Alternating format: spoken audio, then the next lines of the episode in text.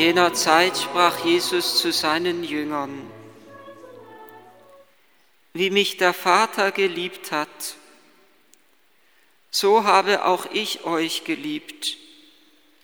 Bleibt in meiner Liebe. Wenn ihr meine Gebote haltet, werdet ihr in meiner Liebe bleiben, so wie ich die Gebote meines Vaters gehalten habe und in seiner Liebe bleibe. Dies habe ich euch gesagt, damit meine Freude in euch ist und damit eure Freude vollkommen wird. Das ist mein Gebot, liebt einander, so wie ich euch geliebt habe. Es gibt keine größere Liebe, als wenn einer sein Leben für seine Freunde hingibt. Ihr seid meine Freunde, wenn ihr tut, was ich euch auftrage. Ich nenne euch nicht mehr Knechte, denn der Knecht weiß nicht, was sein Herr tut. Vielmehr habe ich euch Freunde genannt, denn ich habe euch alles mitgeteilt, was ich von meinem Vater gehört habe.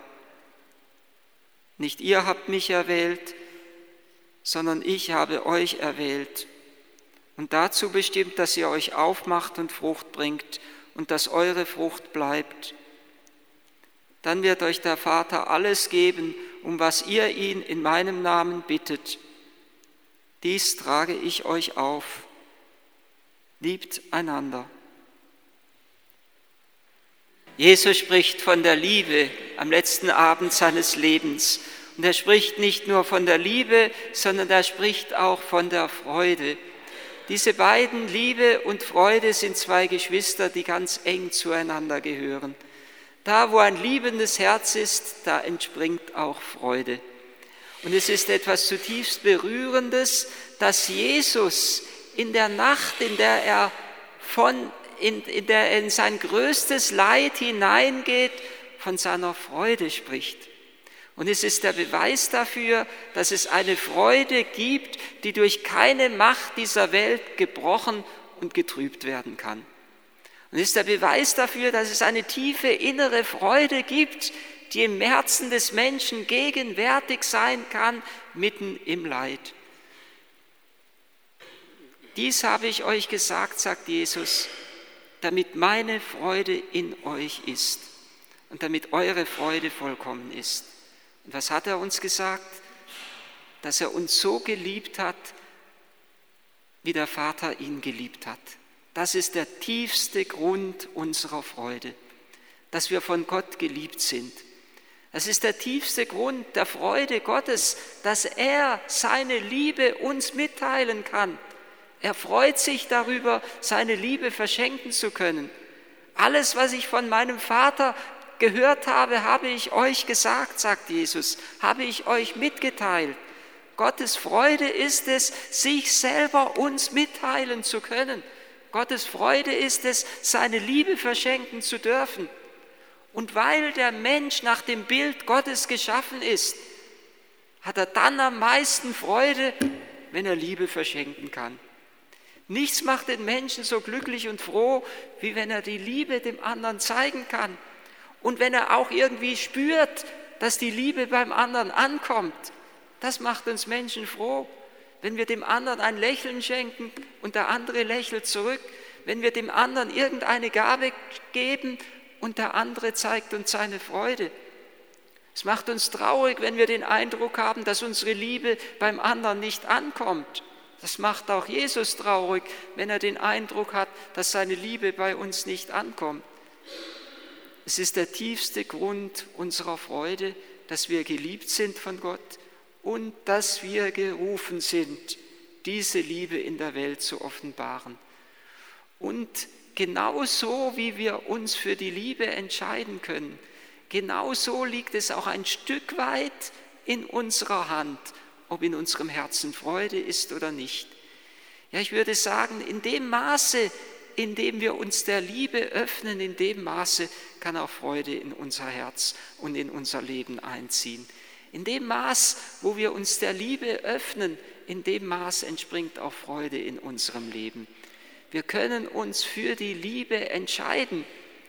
Die Liebe ist weit mehr als nur ein schönes Gefühl, sie ist eine tiefe Entscheidung unseres Herzens. Irgendwann müssen wir die Entscheidung treffen, ja, wir wollen so lieben, wie Gott uns geliebt hat. Mit einer Liebe, die bedingungslos den anderen etwas gibt, selbst dann, wenn nichts zurückkommen würde. Die Liebe ist mehr als nur ein schönes Gefühl.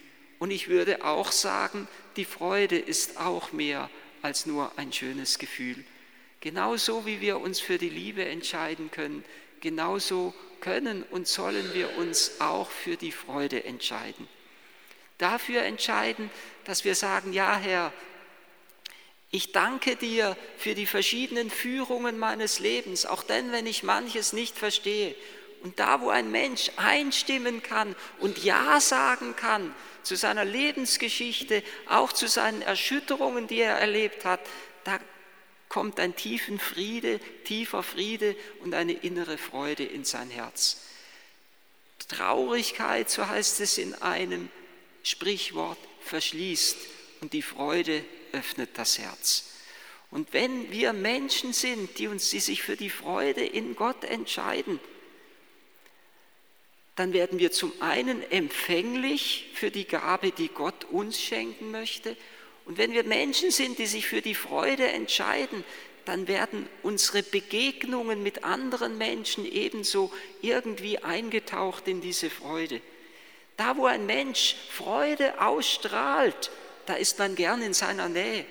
Ein Mensch, der einem mit einem Lächeln begegnet, dem fällt es, bei dem fällt es uns leicht, ihm mit offenen Augen, zu, offenen Armen zu begegnen. Und da, wo ein Mensch uns immer nur mit irgendwelchen Schwierigkeiten und Problemen begegnet, da sind wir in der Gefahr zu sagen, ach, es reicht mir, ich bin froh, wenn ich dem nicht begegnen muss. Wir sollen uns immer wieder neu für die Freude entscheiden. Die Freude öffnet, die Traurigkeit verschließt das Herz.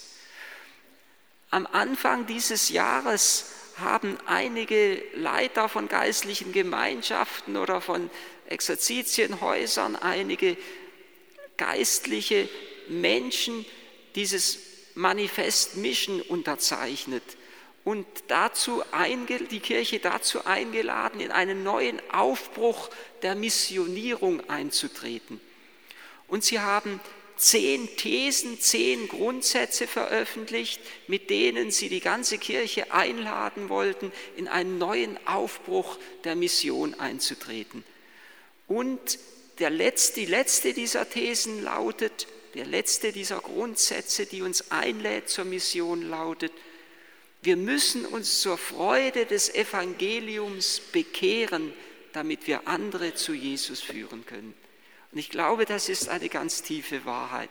Wir müssen uns zur Freude des Evangeliums bekehren, wenn wir andere zu Jesus, damit wir, wenn wir andere zu Jesus führen wollen und damit wir andere zu Jesus führen können. Ich erinnere mich noch vor vielen Jahren, da war ich noch nicht in Maria Linden, ich meine mich noch an die Gemeinde zu erinnern, wo es war, wo ich über die Freude gepredigt habe und danach jemand zu mir kam und sagte, oh, Sie haben aber heute toll gepredigt, Herr Pater, aber irgendwie wirken Sie selber so traurig. Das hat mich begleitet und begleitet mich immer noch das Wort. Und natürlich geht es mir genau so, dass ich mich selber immer wieder zur Freude des Evangeliums bekehren muss, dass ich umkehren muss, dass ich diesen Durchbruch zur Freude suchen muss.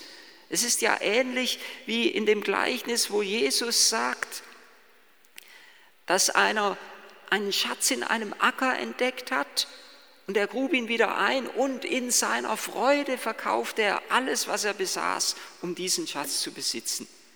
Da ist es ihm nicht mehr schwer gefallen, weil er die Freude an dem Schatz gefunden hat, ist es ihm nicht mehr schwer gefallen, tausend andere Dinge zurückzulassen.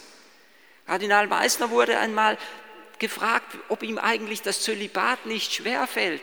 Und da hat er genau mit dieser Freude geantwortet, hat gesagt, es ist doch eine Freude für mich, zu Jesus zu gehören. Und er hat so sinngemäß gesagt, wenn Sie auf einer Hochzeit sind und der, dem Bräutigam gratulieren zur Hochzeit oder der Braut, wem auch immer von beiden, dann sagen sie herzlichen Glückwunsch, dass du gleichsam diese wunderbare Frau oder diesen wunderbaren Mann gefunden hast.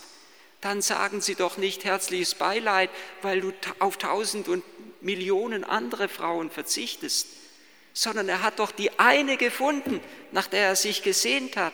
Genauso wie ich in Christus die unbeschreibliche Freude gefunden habe, nach der ich mich im Grunde meines Lebens immer gesehnt habe aber oft sind es die Sorgen des Alltags und die vielen Probleme, die diese Freude zu ersticken drohen. Da, wo aber diese Freude in unserem Christsein nicht mehr durchbricht und nicht mehr aus unserem Christsein aufbricht, da sind wir als Christen nicht mehr glaubwürdig. Wir müssen uns zur Freude des Evangeliums bekehren, damit wir andere zu Jesus hinführen können. Freilich gibt es auch Zeiten der Trockenheit. Zeiten ja der in Anführungszeichen der Lustlosigkeit, Zeiten, wo ich nicht mehr viel von dieser Freude spüre. Als Jesus geschrien hat am Kreuz, mein Gott, mein Gott, warum hast du mich verlassen? Da hat er nicht mehr viel von dieser Freude gespürt. Da ist er in die tiefe Nacht eingetaucht. Aber ich würde sagen, das christliche Paradox besteht gerade darin, dass wir durch das Kreuz zur Freude gelangen dass wir durch das geduldige Ertragen auch von manchem Leiden und manchen Widrigkeiten des Lebens, durch das geduldige Ertragen gelangen wir in eine innere Gleichmut, die den Weg für die Freude wieder freigibt. Gerade durch das Kreuz hindurch gelangen wir zur Freude. Die Gefahr der Menschen in unserer Zeit ist es meines Erachtens, dass wir eben in der Gefahr sind, davon zu laufen. Wenn irgendein Leid und irgendeine Schwierigkeit kommt, dann fliehen wir, dann gehen wir weg. Wir bleiben weg, wir gehen woanders hin, wir fliehen, wir laufen davon. Wir sind in der Gefahr, uns in irgendeine Betäubung hineinzuflüchten, in irgendein Vergnügen, ein Vergnügen nach dem anderen, eine Freizeitbeschäftigung nach der anderen, um nur ja nicht diesem Problem, dem wir eigentlich, das wir schon lange mit uns herumtragen, begegnen zu müssen. Aber da, wo wir fliehen, da sind wir in der Gefahr, der Tiefe unseres eigenen Lebens nicht mehr zu begegnen, vor uns selbst wegzulaufen. Wo wir aber vor der Tiefe unserer eigenen Existenz fliehen, da begegnen wir Gott nicht mehr, der der tiefste Grund unseres Herzens und unseres Lebens ist. Die Liebe soll zum Grundzug unseres Lebens werden und die Freude zum Bodensatz unseres Daseins. Und das kann nur geschehen, wo wir tief eins werden mit Christus, wo wir in eine Christusvereinigung auch im Leiden eintreten. Da tritt Friede in unser Leben. Da tritt Versöhnung, da tritt Hoffnung und Heil ein in unser Leben. Und Jesus sagt ja eben, dies habe ich euch gesagt, damit meine Freude in euch ist und damit eure Freude vollkommen bleibt. Dies habe ich euch gesagt. Und mit diesem dies meint er das, was er unmittelbar davor gesagt hat, nämlich, dass er uns so geliebt hat, wie der Vater ihn geliebt hat und dass er uns einlädt, in seiner Liebe zu bleiben, eben nicht davon zu laufen, zu laufen, sondern zu bleiben, auch dann, wenn es manchmal das Kreuz und das Leiden mit sich bringt. Und Jesus sagt, ihr bleibt in meiner Liebe, wenn ihr meine Gebote haltet, wenn wir im Gehorsam bleiben, im Hören auf Gott bleiben. Ihr bleibt in meiner Liebe, wenn ihr meine Gebote haltet, werdet ihr in meiner Liebe bleiben. Die Gebote sind uns gegeben, damit wir in der Liebe verharren können. Und das Kreuz ist die vollste und tiefste Erfüllung des Doppelgebotes der Liebe, der Gottes und der Nächstenliebe. Im Kreuz zeigt Jesus, wie er den Vater unerschütterlich liebt, keinen Millimeter von seiner Liebe abweicht, auch im größten Leiden nicht. Und im Kreuz zeigt er zugleich, wie sehr er uns Menschen liebt, indem er nicht einfach flieht, sondern treu bleibt bis zur Hingabe am Holz des Kreuzes. Das Kreuz und die Eucharistie, wo wir immer wieder die Erneuerung des Kreuzesopfers Christi feiern, ist die hohe Schule der Liebe für uns. Durch das Kreuz hindurch werden wir zur Liebe fähig. Und nur wenn wir lieben, gelangen wir zur vollkommenen Freude unseres Lebens.